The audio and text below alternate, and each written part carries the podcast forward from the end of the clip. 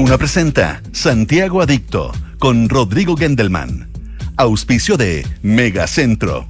Si tienes cuenta FAN, abre tu cuenta FAN Ahorro del Banco de Chile. Inmobiliaria Hexacón. Falabella. Manéjate con Quinto y arrienda un Toyota para tus vacaciones. Y con Enel puedes elegir un mañana mejor. Duna. Sonidos de tu mundo. ¿Cómo les va?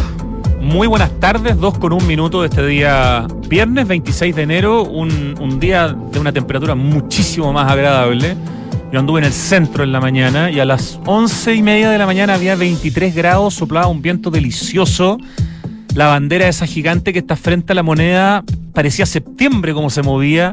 El, la, la plaza de la ciudadanía, que es la que da a la Alameda, está abierta y estaba lleno de turistas sacando fotos. Me alegró tanto hoy día en la mañana ver Santiago bonito, fresquito, sin ese calor espantoso, con turistas. Y la razón por la que andaba por esos lados es que hoy día en la mañana, en el edificio maravilloso donde está ubicado el gobierno regional metropolitano, que era donde antes estaba la Intendencia y donde originalmente estuvo el Diario Ilustrado, ese edificio fantástico que está ahí en la esquina eh, de la Plaza de la Constitución, al lado de la moneda. Hoy día se lanzó algo que se llama CEGIR, C-E-G-I-R. ¿Dónde fue esto? En el subsuelo del edificio del gobierno regional, como les digo, en este histórico edificio, que tenía un subsuelo que estaba bastante subutilizado y hoy día parece un verdadero centro de toma de decisiones con tecnología. El CEGIR es el Centro de Gestión Integrada Regional de Santiago. Esa es la sigla. Y hoy día entonces el gobernador de Santiago, Claudio Rego, junto con Álvaro Osa, que es el director de Transferencia y Desarrollo de la Universidad Católica, pues este es un proyecto que hicieron el gobierno regional con la Universidad Católica, y junto con Roberto Moris, que lideró todo este proyecto desde el Instituto de Estudios Urbanos de la Universidad Católica. Estaba también Luis Eduardo Brechani, el director de Arquitectura de la Universidad Católica. Bueno, el gobierno regional junto con la Universidad Católica inauguraron este espacio, el CEGIR, que en realidad se llama así como más largo, el CEGIR Lab Espacio, lugar único de trabajo colaborativo para el gobierno de Santiago y otras instituciones asociadas a la planificación y a la gestión de la ciudad. Este lugar, el CEGIR, va a facilitar, digo, el uso de las tecnologías desarrolladas para abordar los diversos dolores de la región que se concentran en materias de seguridad, de cambio climático, de fragmentación y de inequidad. El objetivo es crear un sistema inteligente. Este es un verdadero ejemplo de Smart City, de ciudad inteligente. Pero no por meterle tecnología a la ciudad porque sí. Esto es tomar la tecnología que existe y a través de un verdadero cerebro que va a funcionar en el edificio del gobierno regional, coordinar hoy día un montón de cosas que son separadas las unas de las otras, desde las cámaras que tiene la dirección de tránsito, la información que tiene cada municipio, pero que lo tiene para sí mismo, la información que tiene el Ministerio de Transporte, la información de un montón de ministerios, de un montón de eh, gobiernos comunales, de distintas instituciones, se va a juntar acá y va a permitir por eso este sistema de gestión integrada regional eh, asistida. Eso es lo que se puso, se propuso, digo, crear el gobierno de Santiago a través de un piloto que se está empezando a desarrollar y haciendo esta ejecución desde la academia con la Pontificia Universidad Católica de Chile. Y como les decía, el objetivo es crear un sistema inteligente de apoyo a la toma de decisiones, mejorando y acelerando los procesos de análisis, de evaluación, de decisión, de acción y de monitoreo de la región. Les voy a hacer solo un último pequeño resumen porque la próxima semana, el martes, vamos a conversar de esto en detalle con el gobernador Claudio Rego. Pero entre los principales productos del CEGIR, está una data metropolitana, que es un levantamiento de datos geoespaciales que junta información de fuentes públicas, privadas y de la academia relevantes según escenarios estratégicos para la toma de decisiones de escala regional. Un sistema integrado de televigilancia, es decir, una red integrada intercomunal de circuitos cerrados de televisión para abastecer flujos de información de vía pública en tiempo real y cuya primera implementación se va a hacer en el eje Alameda. Un canal de consulta que se llama Visión Ciudadana, núcleos de información, que es una herramienta que permite visualizar la integración de información con visores geográficos, widgets estadísticos y reportes que dan soporte al monitoreo de iniciativas, evoluciones de desempeño, estados operacionales de infraestructura, condiciones territoriales. No, si esta cuestión es muy entretenida. Y hay una serie de indicadores regionales también, accidentes de trayecto laboral, cuencas visuales de cámara, es decir, información de la topografía de Santiago con modelación 3D de los edificios en el eje Alameda Em, que identifica las áreas sin monitoreo vial y cuantifica el nivel de cobertura. Van a medir un Gini urbano, este, este indicador de desigualdad, pero se va a hacer a nivel urbana y también se va a medir la capacidad de carga de las distintas comunas, de los distintos, perdón, de los distintos, claro, municipios en el fondo y parte con 12 municipios, Lo Prado, Santiago, Providencia, Lo Barnechea, Maipú, Colina, Lo Espejo, Independencia, Pedro Aguirre, Cerda, Pirque, Renca y Estación Central.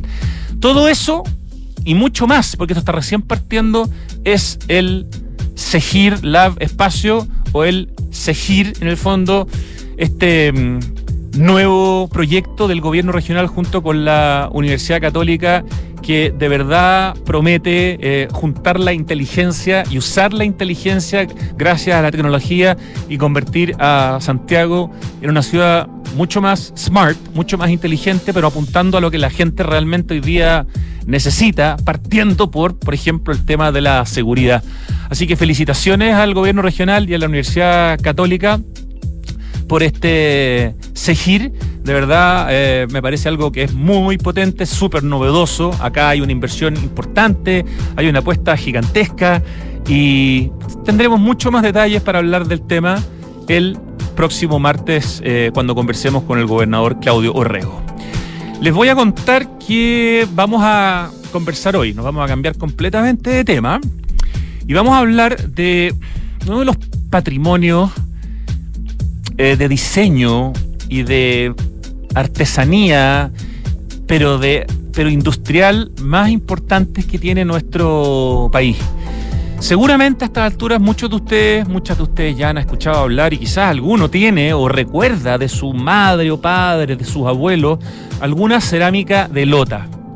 Bueno, la historia de la cerámica de lota es una historia extraordinaria, no es muy larga, dura algunas décadas, pero llega a ser muy importante. Y esto viene justamente de Lota, del mismo grupo, digamos, empresarial detrás de las minas de carbón, junto con una serie de otros proyectos. En el fondo, en Lota se hacía no solamente eh, carbón, era em, una empresa en el fondo, el de las cerámicas de Lota, liderado básicamente por mujeres. Los hombres estaban todos en general en esos tiempos trabajando bajo tierra. Y vamos a conversar con Héctor Uribe. Héctor es un hombre que investiga, él nació en Lota y investiga nuestra identidad desde la música, el folclore, em, distintos formatos y formas de nuestra identidad. Y tiene ya dos libros sobre Lota. Acá sobre la mesa tengo uno que se me acaba de caer. Eh, que se llama Lota, piezas con historia, cerámica artística, y tiene un primer libro anterior que se llama Cerámica de Lota, Patrimonio Cultural de un Pueblo del año 2011. Digo que esto es tremendamente interesante porque primero la cerámica de Lota en su calidad es notable. Hay artistas muy importantes de nuestra historia, como Eugenio Brito, de quien ya vamos a hablar, eh, que fue un, hombre, digamos, que estuvo trabajando en el diseño de los productos de Lota. Recién desde los años 80 me atrevería a decir que entendimos el valor patrimonial que tenía este tipo de, de trabajo, como digo, artesanal e industrial, este, este arte industrial eh, y se empezó a, coleccionar. Hoy día uno puede ir a ver varias piezas importantes de la cerámica de Lota al Museo de Artes Decorativas que está en Santiago. No sé en qué otros lugares le vamos a preguntar de eso a, Héctor, pero solamente voy a usar una, una frase de, de Héctor que está en el libro. La cerámica de Lota es la primera, en el fondo, fábrica de diseño y de arte decorativo en Chile que da cuenta de un trabajo industrializado, consolidando así un tipo de arte con identidad nacional. Y es parte de esta industria del carbón en Lota que duró 150 años que termina en abril de 1997 cuando se cierran las minas y se genera una crisis en Lota que es pero gigantesca en términos de carencias, de cesantía, de gente que llevaba varias generaciones en que el abuelo, el padre, el hijo eran todos mineros y de repente la industria se acaba. Y claro, Lota tiene un patrimonio increíble, pero al mismo tiempo tiene tasas de desempleo y de pobreza altísimas hasta el día de hoy, producto del cierre de las minas, porque en el fondo el carbón extraído de Lota ya en los años 90 se volvió evidentemente muy poco competitivo. Y termino con un otro punto para ya irnos a la música y después tener la conversación, junto con Fanalosa. ¿Se acuerdan de los Apenco? Bueno, los Apenco era de Fanalosa, que estaba justamente en Penco, ahí muy cerca de Lota. Entre los Apenco, digamos, Fanalosa y Lota, la industria de cerámica en la región del Biobío fue tremendamente significativa en calidad y en cantidad. Es una belleza en general la cerámica de Lota. Hoy día eh, está en colecciones, es mucho más cara ya hoy día conseguirla, pero en un momento era lo que la gente usaba en sus casas. El mantequillero era de cerámica de lota, la jarra, la taza, el macetero, el florero, la bandeja, la figurita religiosa. Era algo muy habitual en las casas de Chile. Y hoy día los que tuvieron buen ojo tienen colecciones fantásticas de esta cerámica de lota que se dejó de fabricar en los años 50 y nunca más se hizo. Así que vamos a aprender y vamos a conocer sobre la cerámica de Lota, sobre todo lo que significa este patrimonio, conversando con un experto que ha investigado durante mucho tiempo esta historia. En la música vamos a retroceder para escuchar a una banda alemana que se llama Alphaville al año 1986, cuando publican esta canción que se llama Dance with Me.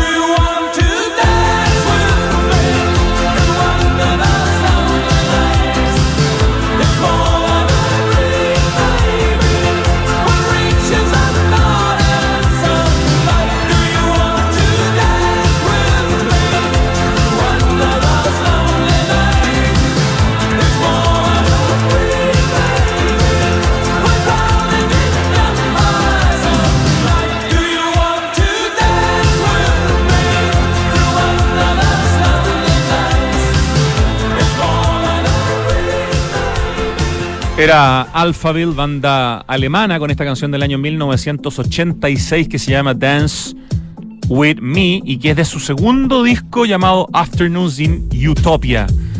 Canción importante, no tan conocida quizás como Forever Young y otras canciones de Alphaville, pero está dentro de las cuatro o cinco más importantes de su historia. Y estamos en línea con nuestro invitado que hoy día está al teléfono en el sur de nuestro país, Héctor Uribe Ulloa, investigador y académico. Bienvenido, muy buenas tardes, Héctor. Hola, hola, ¿qué tal? Muy buenas tardes. Un gusto de estar con ustedes compartiendo esta tarde. ¿Dónde te encuentras físicamente en este momento, Héctor? Mira, en estos momentos estoy retirado un poco de la ciudad de Concepción y estoy entre la ciudad de Quillón y Bulnes. No sé si tú ubicas por acá. Um, Quillón y Bulnes, yo creo, no sé si he estado, fíjate. Cuéntanos más o menos, danos un poquito más de contexto.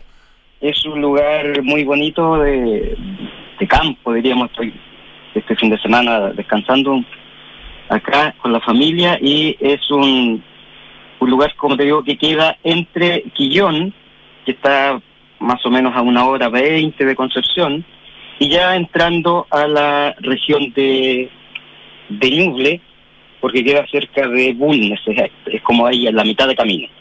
Perfecto, te pillamos entonces en un momento de descanso, así que te agradecemos doblemente esta conversación para hablar de tu nuevo libro, eh, tu segundo libro que tiene que ver con la cerámica de Lota, pero déjame presentarte primero Héctor Uribe Ulloa es investigador y académico de música tradicional chilena ligado al rescate de la identidad cultural minera del carbón. De hecho, naciste en Lota. Te licenciaste de profesor de música en la Facultad de Educación de la Universidad de Concepción de Chile en el año 97.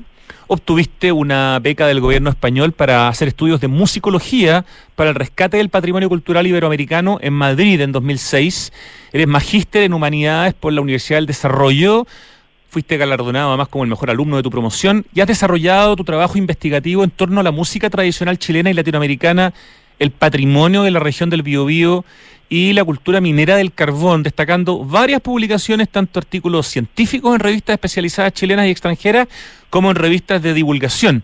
Y entre tus trabajos publicados en formato libro y disco compacto, destacan Folclore y Tradición del Minero del Carbón del año 98, Misa Campesina de la Cuenca del Carbón del año 2004, Lota, Sonidos con Memoria año 2008, Guitarra Tradicional Chilena 2009, Cerámica de Lota, Patrimonio Cultural de un Pueblo el año 2011, Cancionero Popular Minero el año 2014, que fue nominado a los premios Pulsar como Mejor Publicación Musical del Año, Poesía Popular Minera en el periódico El Siglo el año 2020 y recientemente Lota piezas con historia cerámica artística de ediciones. ¿Cuál es el nombre de las ediciones? etcétera. Etcétera. Ah, ya, que me faltaba acá una, una sílaba. Etcétera. Actualmente te desempeñas como asesor de proyectos culturales, evaluador, evaluador de proyectos de concursos públicos y docente en tu especialidad en la Universidad Católica de la Santísima Concepción en Concepción. Eh, Héctor, la cerámica de Lota tiene una historia muy potente por muchísimas razones, eh, lo que ha justificado que se hagan varios libros. Tú mismo en este libro citas las distintas publicaciones que se han realizado. Yo también traje hoy día, aprovechando que tenía este otro libro fantástico que hizo la Fundación Procultura, que se llama Cerámica Artística de Lota 1936-1952. Son los dos libros que yo tengo, pero sé que hay más publicaciones. ¿Por qué es tan importante a nivel nacional, no solamente a nivel de la región del Biobío y de la ciudad de Lota, la cerámica de, Lota. Eh, ¿Qué explica que con el tiempo, especialmente diría yo, por lo que he leído desde los años 80 en adelante, hay una revalorización de esta cerámica? Hay coleccionistas que han ido concentrando, digamos, las colecciones y, sumando la mayor cantidad posible. han habido museos como el de artes decorativas que han también se han preocupado de difundir y hacer muestras respecto de la cerámica de Lota. ¿Dónde dirías tú cómo se explica la importancia que tiene la cerámica de Lota dentro de la historia de nuestro país, de la artesanía industrializada, podríamos decir, no sé, em, de la identidad de, Chile y dentro de la calidad de, de este producto hecho durante algunas décadas en Lota? Eh, mira, la verdad es que yo estoy muy contento con este nuevo trabajo que acabo de, publicar, ¿no es cierto?, este libro sobre la cerámica de Lota. Y eh, ¿por qué yo desarrollo y, hago este proyecto editorial de un segundo libro si ya había publicado un primero? Exacto. Es porque la cerámica de Lota, en general, como tú bien señalas, desde la década de 1980 en adelante, eh, ya empieza a producirse investigaciones en torno a esta producción artística nacional. ¿Por qué? Porque Lota marca un referente, se ha ido estudiando este tema, en todo lo que es el arte decorativo utilitario. Recordemos que anteriormente la producción de, piezas de, de vajilla, diríamos, era a nivel nacional. La producción la tenía acá mismo cerca de la de Lota, ¿no es cierto? Estaba Penco, como una ciudad también muy de producción a nivel industrial de cerámica y estaba también muy ligado con Lota. Por lo tanto, todo lo que es utilitario que conocemos y que ya son piezas, son reliquias, ya era a nivel nacional, era de piezas producidas en estos lugares, acá en la región del Biobío. Por lo tanto, Lota marca un precedente con el estudio y marca también elementos súper importantes que se han ido estudiando en torno a los estilos, por ejemplo, artísticos que de ahí provienen. Si bien es una producción industrial, pero también tiene elementos bastante particulares de arte o de artesanía, diríamos, de manufactura, eh, sobre todo va en el tema de la decoración. Por lo tanto, Lota marca este elemento súper importante. Claro, y otro punto, sí, otro punto que quisiera señalar es que la fábrica de cerámica en Lota es tan antigua como la misma empresa del carbón, ¿ya? Es decir, esta fábrica funciona al alero de la empresa carbonífera, es decir, desde los mismos cousiños en adelante parte esta producción. Pero hay que señalar que se parte produciendo ladrillos, ladrillos de construcción, se parte eh, produciendo ladrillos para los altos hornos, y de ahí hay un primer momento donde hay elementos artísticos que se van a producir. Lamentablemente de ese primer periodo, estoy hablando 1800, mm, comienzos de 1900, quedan muy pocos vestigios esta producción de vajilla nacional pertenecen a la década de 1930 hasta 1951, cuando cierra esta misma producción en Lota. Correcto, estamos conversando con Héctor eh, Uribe, quien acaba de publicar un segundo libro respecto a la cerámica de Lota, que se llama Lota Piezas con Historia, cerámica eh, artística.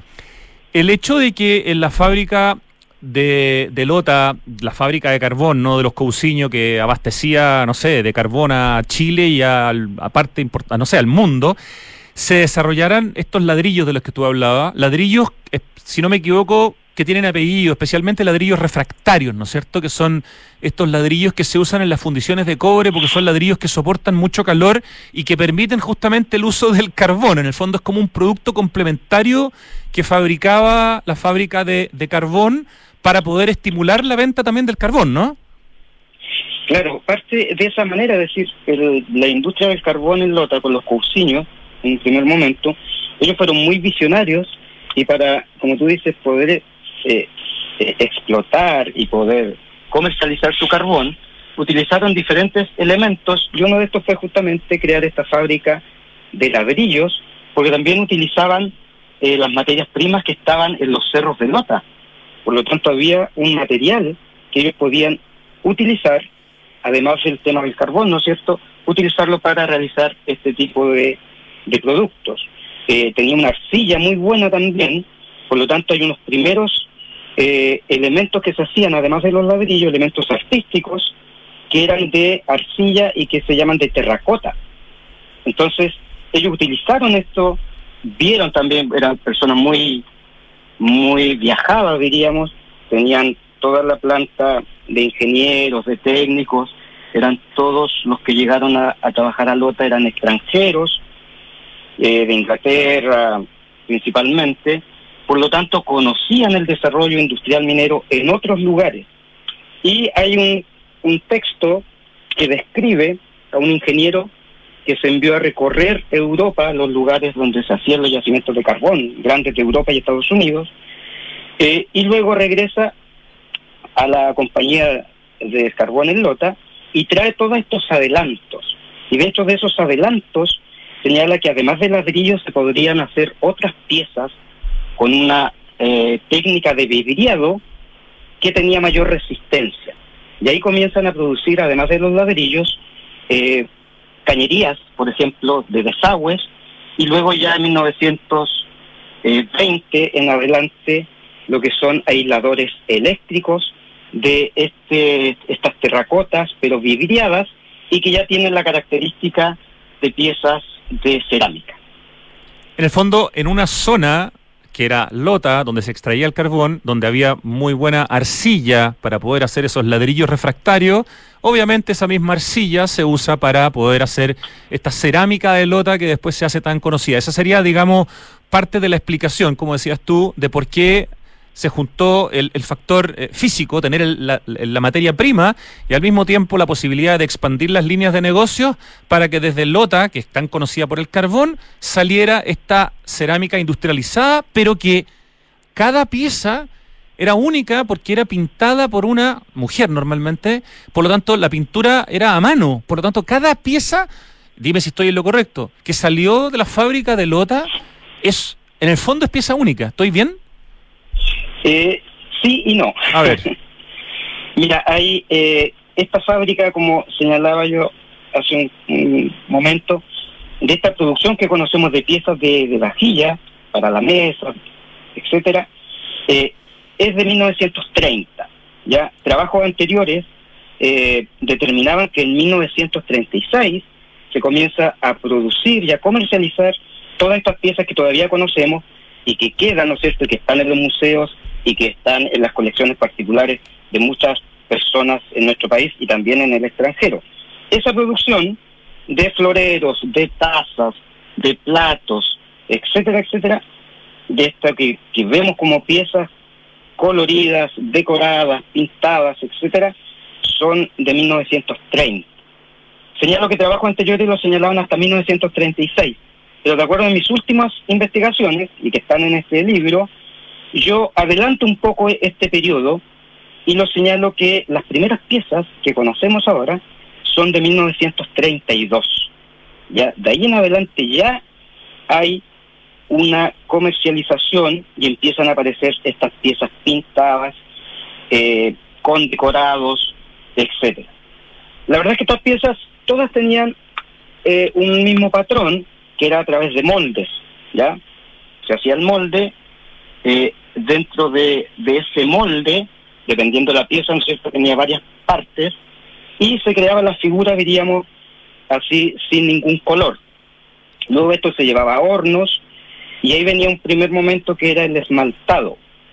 Y luego de eso, muchas de las piezas eran pintadas y decoradas a mano, ¿ya? Hay otras que solamente tenían este barniz y que se conocen como esmaltadas, ¿ya?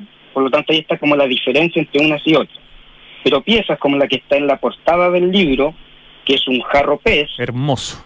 Muy, llamativo, con mucho color. Ahí también hay, hay varios estilos artísticos que están presentes en la cerámica de Lota, dependiendo de los periodos. Está el Art Nouveau, está el Art Deco, está la iconografía vernácula, está la mayólica italiana con mucho, mucho decorado. Entonces, este pez que aparece ahí en la portada, este es una jarrita, eh, y si lo observamos con detalle, tiene este esmaltado, tiene este vidriado, pero tiene detalles. Y esos detalles son ciertamente pintados a mano, y como tú bien señalas, Rodrigo, eh, la mayor parte de las personas que trabajaron en la decoración eran mujeres, eran mujeres muy jóvenes, que se dedicaron a hacer este trabajo y que lograron una destreza y una fineza para cada, para cada pieza. Y claro, entonces hay diferentes colores, diferentes diseños, diferentes eh, toques que le da a cada decoradora, lo que hacen a una pieza que es de carácter industrial, en moldes, la hacen también piezas muy exclusivas. Eh, en tu libro, Héctor, uno aprende que el año 48, digamos que en fines de la década 40 es el apogeo de la cerámica de Lota, que el año 48 se producen más de 4 millones de piezas, incluyendo azulejos y accesorios sanitarios y artículos de vajilla. Y sin embargo, tres años después, el 51, se cierra toda esta línea de producción, se despiden a todas estas mujeres y a, los, a algunos hombres que trabajaban. Es decir, toda la cerámica de Lota que conocemos es hasta el año 51-52. De ahí nunca más se hizo nada más, digamos. Eso sería, esa es la fecha límite, ¿correcto? Claro, esa, sí, esas son las últimas piezas que salieron de los talleres de Lota, justamente. Y es bastante eh, controversial esta, mm, esta decisión, diríamos yo, que he averiguado, he trabajado con archivos, con documentos eh, por ejemplo, actas de, acuerdos.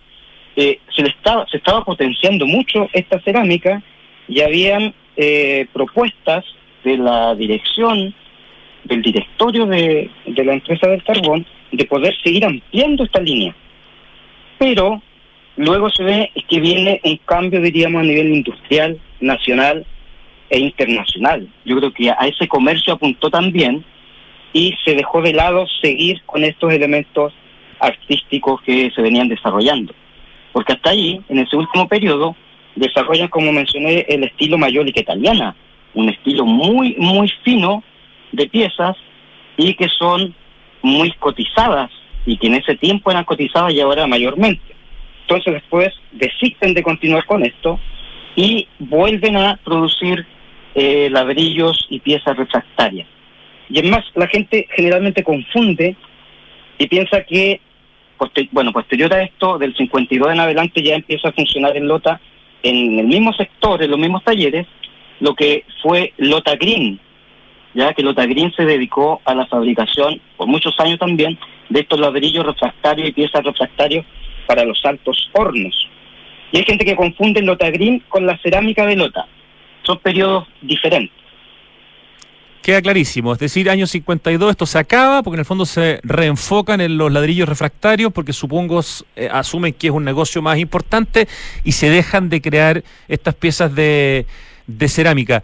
En Santiago, el lugar que yo podría recomendar eh, para ir a ver algunas piezas preciosas, digamos, de cerámica de lota y donde se han hecho muestras al respecto es el Museo de Artes Decorativas, que entiendo tiene más de 300 piezas.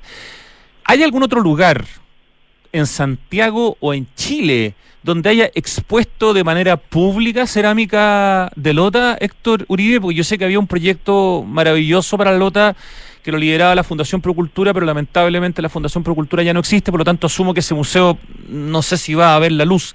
¿Hay algún otro espacio donde uno pueda ver cerámica de Lota, además del Museo de Artes Decorativas?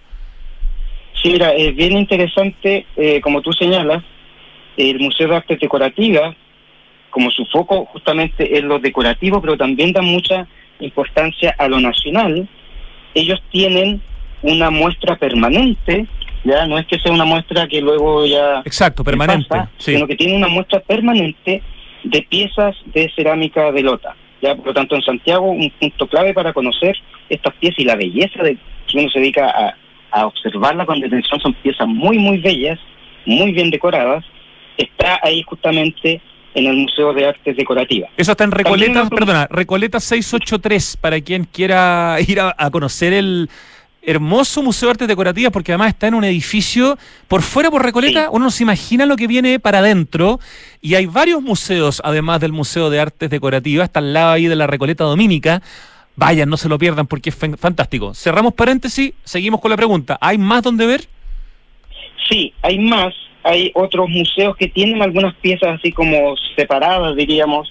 El Museo Histórico, por ejemplo, de, Santiago también tiene piezas de lota, y así en otros museos. Pero para ver una colección completa es como hay en ese lugar el Museo de Arte Decorativa. Acá en la región del Biobío tenemos más lugares, ¿ya? Está, por ejemplo, en la Galería de la Historia en Concepción, en, en pleno eh, parque ¿Ecuador? que queda, ¿no es cierto?, en el Parque Ecuador. Ah, en pleno Parque Ecuador. Qué buen dato. Es una galería que ha crecido mucho y eh, tiene en el segundo piso una colección preciosa de más de 100 piezas de cerámica de lota. Qué buen dato. Galería de la Historia se llama. Perdona, Galería de la Historia. Galería de la Historia. Ya. La Galería de, tiene un café muy rico también eh, ahí al lado del, de la galería y ahí realizan también muchas actividades culturales. Eh, son muy amigos míos los, las personas de ahí. Es más, hay muchas fotografías en este libro que fueron tomadas desde esa colección que tienen ellos y eh, se recomienda 100% pasar por el Parque Ecuador, disfrutar de este parque, tomarse un café y luego ir a esta el segundo piso a observar estas piezas que son muy, muy hermosas. Muy buen dato. He pasado por lo menos tres veces por delante de ese lugar y nunca me metí. Y ahora la próxima vez no voy a dejar de entrar. Para que, para que por favor pases, en el segundo piso está esta magnífica colección. Está también el Museo Stom ah, en claro, sí, tienes razón. ¿Cómo se llama? El deletréame bien el Stom. Museo Stom, S-T-O-M. Perfecto, en Chihuayante. Chihuayante. El Museo Stone, don Tomás Stone, uno de los grandes coleccionistas que tenemos en Concepción, también se dedicó desde muy temprano, desde muy desde mucho tiempo, digo, se dedicó a coleccionar piezas de cerámica de lota. Además, la colección, gran parte que está en el Museo de Arte Decorativa en Santiago, él las pasó a comodato, lo que tiene en su museo y en otros museos más, eh, pertenece a, a don Tomás Stone. Pero en Chihuayante, en su museo, hay también una colección permanente muy hermosa de piezas de cerámica de lota. Excelente. ¿Algún otro lugar o con eso es lo, eso es lo que tenemos hasta ahora, por lo menos? Mira, y en Lota, ¿sí? Si, si se da su, su viaje por Lota, ¿no es cierto? Un lugar con mucho patrimonio histórico, con mucho eh, muchas ruinas que, que dan el, testimonio de lo que fue la empresa Extraordinario Lota en términos turísticos, o sea, aparte del potencial que tiene ya el, ir al Chiflón del Diablo y al Parque Isidora Cusiño es, absolutamente necesario. Claro, entonces ahí en ese recorrido, ¿Sí? entre el parque, eh, hay también un museo, no sé si ahora estará funcionando, porque como asumió hace muy poco la Fundación CEPAS, asumió eh, la administración de este circuito turístico, hay una casona muy antigua donde estaba el Museo Histórico de Lota. Y ahí en el segundo piso hay una pequeña salita que tiene también aproximadamente unas 90 piezas exclusivamente de la cerámica de Lota. Eso, perdona, ¿dentro del Parque Isidora Cousiño o eh, en el museo de, que está afuera del parque? Es en el museo que está afuera, que está antes de entrar al parque. Ay, que tiene el nombre del escritor que escribía sobre, que escribió Subterra, ¿cómo se llama? Baldomero Lillo, ¿no? Baldomero Lillo. Claro. Claro. Ah, en ese museo, ya. En ese museo. Entonces ahí había, por eso digo había, no sé si eso lo están remodelando, claro. está funcionando todavía. Habría que chequear. sí, hace poco ya se, nuevamente se echó a andar lo que era la mina Chiclón, el parque, y yo creo que de a poco van a ir ya ambientando también para que este museo puede estar abierto a público. La verdad que no tengo el dato en estos momentos si está abierto a público en estos momentos o no. Y lo otro, que si tú vas por el Parque de Lota, encontramos piezas preciosas de arte de esta fábrica de cerámica y que pertenecen a mil finales de 1800 y comienzos de 1900, que son todas estas piezas de jardinería en terracota vidriada que son estos como troncos de árboles. Eso, eso, perdona, es que ese es un ese es un producto de lota que uno lo puede encontrar en muchas partes de Chile, en el Parque O'Higgins, en Santiago, en varias plazas de armas en distintas ciudades, ese árbol de terracota que es característico de lota debe ser uno de los productos quizás más reconocibles de la, de la cerámica de lota, Héctor Uribe.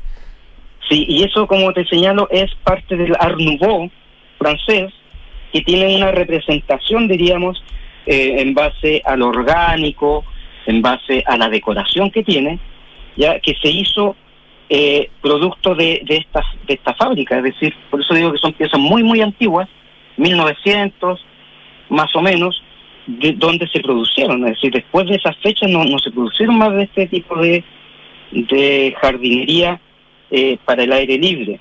Y esto, ¿sabes cómo lo hacían? ¿Cómo hacían estos troncos que tienen esa forma ya de, árbol, etcétera? ¿Cómo? Estos eran tubos, estos tubos de gran dimensión para de cañerías, para desagües. Por lo tanto, en esas matrices de los tubos, los mismos artistas ya le iban dando forma, le sacaban unos brazos, ¿no es cierto? Y formaban estos troncos, estos asientos, y también hay mesas en ese mismo diseño de este eh, estilo del Art Nouveau en la versión de Lota. Qué maravilla estar aprendiendo sobre cerámica de Lota contigo. Hay otro coleccionista que es importante, tiene una colección de floreros, si no me equivoco, de, de, Lota increíbles que se expusieron alguna vez. Pedro Montes, que es el que tiene además en Santiago la galería D21, un coleccionista de arte y en este caso, bueno, no, de artesanía o de arte industrializado bien potente. No sé si esa colección tú también la conoces. Mira, la conozco parcialmente, parcialmente conozco la colección y fíjate eh, cómo la estoy conociendo. Bueno, esto también es producto de las casualidades que uno se va se va topando con piezas. Bueno, a, esta altura en, mi trabajo de, recolección, de investigación, uno va conociendo mucha gente, se crean muchas redes, ¿no es cierto? Por lo tanto, ahora con Internet, con, con todo el tema de, de las redes sociales, es mucho más fácil que cuando partimos con esto. Pero yo te quería comentar que también lo señalo en mi libro, que en esa muestra que tú dices de los floreros de don Pedro Montes, hay un trabajo muy interesante de, eh, de Jorge Cavieses Valdés, que es un artista muy integral, donde él ha hecho dos trabajos ya muy interesantes basados en la cerámica de Lota. Sí, tú muestras, perdón, algunas imágenes de una exposición que se hizo en el Museo de Artes Decorativas, en el fondo, con piezas de Jorge Cavieses Valdés, ¿no? Claro, ahí hay, hay dos trabajos de Jorge uno, el que se hizo, el que tú estás señalando de el Museo de Arte Decorativa, que se llamó esa obra Orfeón Lota, donde lo que él hace es trabajar eh, la parte de dimensión de las piezas y las hace mucho más gigantes de lo que son y eh, su trabajo está relacionado también con poder sacar sonido a estas piezas porque son grandes formatos de piezas de resina ahuecadas. Por lo tanto, hace toda una performance en torno a una estética eh, que cambia el sentido de la pieza de algún modo, de una pieza estática, pequeña, decorada, con algo mucho más voluminoso y que produce una sensación eh, visual, eh, acústica y que se puede interactuar con el público. O sea, es un trabajo muy experimental y que lo realiza este eh, joven artista. Claro, y que tú lo presentas dentro de las como proyecciones actuales de la cerámica de Lota, que no solamente es mostrar lo que se hizo, sino cómo está eh, afectando, digamos, el trabajo de artistas eh, contemporáneos.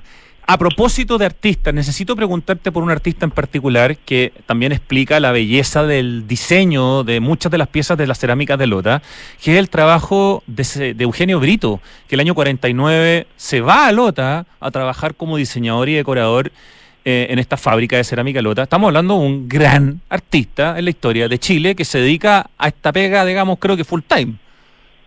Así es. Eh, Eugenio Brito fue uno de los grandes artistas que trabajó en los talleres de Lota y de la mano de él salieron piezas muy muy hermosas que él creó y que además, como estaba encargado de todo el taller artístico, él tenía que ver con decisiones, con traer, por ejemplo, lo que eran decorados desde Europa, desde el extranjero, lo que se conoce como eh, calcomanías. Ya hay piezas que vienen con con unas calcomanías que son por calor, por transferencia, ya y que van pegadas en, en los platos, en las tazas, en los diferentes productos. Y conversando con su hija, con Paula Brito, ella nos contaba que justamente su padre estaba a cargo de hacer esta, eh, seleccionar, ver los elementos que tenían y poder eh, traer estas, por ejemplo, estas calcomanías. Y hay piezas únicas que se conocen y que fueron creadas por, por Eugenio Brito. Eugenio Brito, que perdóname, perdona el paréntesis, pero es el mismo artista que junto a María Manner y Carlos González hacen el increíble mural de la Estación de Biología Marina de Montemar, es quien hace un mural en mosaico y en mayólica en la Galería Universitaria de Concepción que se llama Las Tres Pascualas, que es una belleza. Así es. Y es también quien es llamado a colaborar por el muralista mexicano Jorge González Camarena para hacer ese mural que para mí es el más increíble de Chile, presencia de América Latina, que está en la Casa del Arte de la Universidad de Concepción eh, y que implica que Eugenio Brito se traslade durante un tiempo también a México. O sea, esos son algunos de las cosas importantes en la historia de Eugenio Brito, de quien ya vamos a tener un capítulo especial eh, en el mes de marzo. Pero Eugenio Brito fue parte de el proyecto Cerámica de Lota en su poquito en sus dos décadas en el fondo, ¿no? Lo cual también muestra la seriedad de ese proyecto, Héctor Uribe. Sí, y hay otro artista también muy connotado, a lo mejor tú también lo ubicas, Osvaldo Barra Camín. Lo leí en tu libro, pero no lo conocía, claro. Ya, él también, en la misma dinámica, él estuvo anterior a Eugenio Brito, decía Osvaldo Barra se va de Chile, se va a México también a trabajar, con Diego Rivera se va a trabajar, Mira. Osvaldo Barra. Uf. Y, y Osvaldo Barra también un gran ceramista, un gran escultor, y también se dedicó, después se radicó en, en México, eh, y se dedicó al tema del muralismo allá. Inclusive hay muchos que creen que Osvaldo Barra es mexicano, es decir, es más conocido allá que acá en nuestro país. Pero es nuestro. También trabajó, sí, es nuestro, también trabajó en los talleres de la cerámica de Lota. Cuéntanos un poquito de, del mundo infantil en la cerámica de Lota, porque es bien importante y hay muchas figuras que eran en su momento eran las que estaban de moda y aquí se tomaban y se reproducían. Yo me imagino que no se pagaba ningún tipo de patente ni nada, digamos, y agarraban y hacían el pato Donald, no sé. Cuéntanos un poco de ese mundo infantil que tú muestras también en este libro que has publicado recientemente. Sí, mira, llama la atención ahora, a uno le llama la atención que muchos personajes eh, de los cuentos infantiles de Disney estén representados en el tema de, de las figuras de Lota y justamente estaban pensados para el mundo infantil. O sea, una pieza de esa ahora es impensable pasarle a un niño para que juegue, por todo lo que significa que se puede quebrar. Claro. En, ese- en ese tiempo era un juguete más, ¿ya? Pero con todos estos elementos de arte que ahora nosotros podemos identificar, descubrir y darle el, el carácter además de patrimonio. Por lo tanto, hay piezas muy, muy bonitas, muy interesantes. Está la colección completa de Blancanieves con los siete enanitos, está la caperucita roja con el lobo, está el Bambi, hay un pato Donald y también un pato Donald eh, pequeño como el sobrino. Hay cabezas de muñecas que se hicieron también en, un tamaño más grande, una más pequeña. Y hay dos piezas icónicas que yo las describo en estas piezas con historia. Una que es Pulgarcito, que es una figura, es una, diríamos, una representación de eh, Pulgarcito, un niño muy pequeño y que está como frente a un gran pato, ¿ya? Eso también está representado en el mundo infantil de Lota. Y el otro es una figurilla que es una especie de gnomo que está debajo de una callampa grande. Y estas piezas son muy, pero muy antiguas y viendo la data de estas piezas, lo que yo señalo, que desde estas piezas son las primeras que se hicieron a nivel de figuras en Lota y que son de 1932. Está la representación también, por ejemplo, de Don Fausto, un personaje muy popular en nuestra cultura chilena. Ya en la década del 20 este personaje era muy conocido en nuestro país. Eh, por ejemplo, el poeta Juan Bautista Peralta, en sus cancioneros que él publicaba y que vendía en la década del 20, aparece en sus portadas justamente Don Fausto bailando con una con una sirvienta. Y Lota hace una reproducción de este personaje en dos formatos, que aparecen justamente en el libro, uno que está de pie y otro que está como sentado, recostado. Y así una cantidad de figuras, eh, miniaturas. Hay unos, unos conejos, unos perritos, eh, unas ardillas, que son pensados para el mundo infantil y que son de 4 o 5 centímetros. ¿Y hay, hay falsificación hoy en día de cerámica de lota que uno podría de repente creer que está comprando una cerámica original y es alguien que falsificó o no es un mercado tan demandado como para que haya falsificación, Héctor, de lo que tú sabes? Sí, mira, aunque tú no lo creas, eh, hay falsificación. En el sentido de que la pieza, por ejemplo, como se hacían con moldes, y esos moldes ya no existen, eh, hacer una pieza nueva, eh, imitando una pieza de lota, eso prácticamente no se hace, porque es muy difícil. Fíjate, no queda igual. No, no te sale una pieza lota porque no tienes el molde y no tienes los colores. ¿Cómo se ni la falsifica, decoración, entonces? ni nada. Entonces, ¿cómo se falsifica una pieza que no es lota que se venda como que es lota? ¿Te fijas? Ah, ok. Otra Y- pieza de cerámica a la que le agregan la palabra lota por debajo y Exactamente. ya, entiendo. De- debajo le hacen el, el sello, hay varios tipos de sellos de lota característicos y le dibujan el sello, se lo pintan, etcétera, y lo hacen pasar como piezas lota. Ojo para el que compra entonces, algún, no sé, bueno, en algún anticuario, porque hoy día comprar cerámicas de lota, me imagino, a través de anticuarios, básicamente, ¿no? Y claro, eh, hay anticuarios, coleccionistas también que siempre están vendiendo, comprando, ampliando su colección, vendiendo piezas que ya tienen repetidas, etcétera. Hay un mundo de, de coleccionismo muy grande, ¿ya? En nuestro país y hay colecciones muy grandes, muy completas de, de lota. Y fíjate, como una anécdota te quiero contar que yo conocía y conozco hasta el momento tres tipos de mates hechos en lota, O sea, pues, que, que son los vasos los para tomar mate, ¿no? Claro, vasos para tomar mate, que son los tres que presento en el libro, son los tres que yo conozco y conocía. Pero me aparece, eh, siempre me llegan también piezas si yo quiero comprar, etcétera, y me apareció una propuesta de venta, de compra-venta, de un mate, que yo nunca lo había visto de lota. Me llamó mucho la atención, me mandaron las fotografías, abajo con el sello, todo, y lo compré. Y adivina qué, Era falsificado. era falsificado. ¿Cómo pudiste, cómo supiste que era falsificado finalmente?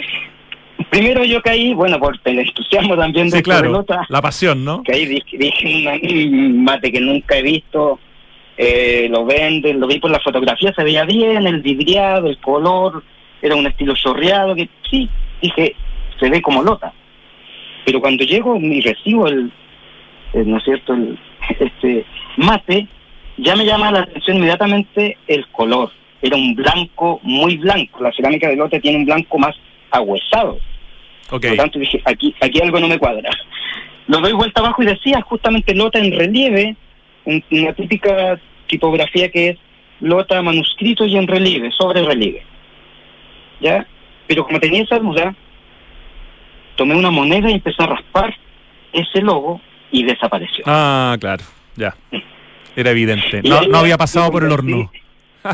claro, me convencí que no, no, ese mate no era, no era Bueno, lota. gajes del oficio de ser un apasionado por la cerámica de Lota. ¿Dónde se puede conseguir tu libro, Lota, piezas con historia, cerámica artista de la editorial, etcétera, publicado recientemente y además financiado por el Fondo Nacional del Fomento del Libro y la Lectura 2023? Eh, Héctor Uribe. Sí, mira, este libro que la verdad, no es que lo diga yo, pero estoy muy orgulloso, quedó muy bonito, un libro que es un, libro de arte, eh, ha tenido muy buenos comentarios. Eh, este libro ya está en proceso de la distribución y por medio de mis amigos de eh, la distribuidora La Comuna, lo van a poner ya, yo creo que dentro de las próximas semanas, a la venta en diferentes librerías de Santiago y también a nivel nacional. Por lo tanto, ahí eh, podemos encontrar ya el libro en librerías. Eh, Perfecto. por, por el momento yo también tengo algunos ejemplares y no sé si... ¿Cómo te puede contactar? Algún, algún Instagram Ah, donde bueno, se puedan danos, contactar. algún, danos alguna coordenada para contactarte. Sí, y también me interesa tener eh, contactos, gente que pueda contar su historia, si tienen piezas, ya que eso también, esa interacción es súper importante eh, y es muy rica de poder ir contando esta historia, por eso el libro se llama Piezas con Historia, que, que va mucho en el recuerdo, en lo que significa tener una pieza en estos momentos lota para las personas que, que, que aún la tienen o que coleccionan. Héctor, ¿cuál es tu Eh, cuenta de Instagram? Instagram es eh, música-patrimonio. Ah, con razón no lo encontraba, ya, pues yo lo buscaba por Héctor Uribe. Música No. guion bajo patrimonio. Bajo patrimonio. Perfecto. Ahí me apareció, ya, te, empecé a seguir. Ya, música guion bajo patrimonio, por ahí también te Patrimonio. podría escribir la gente. Claro que tú tienes que aceptar la invitación porque tienes la cuenta de manera privada. ¿ah?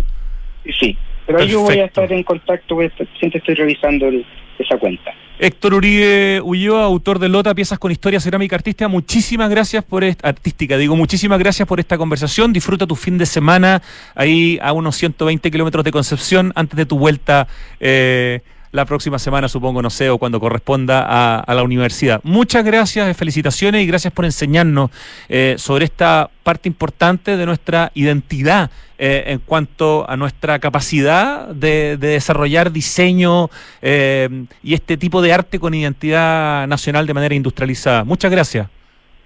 Muchas gracias a ti, Rodrigo, por la invitación a tu programa.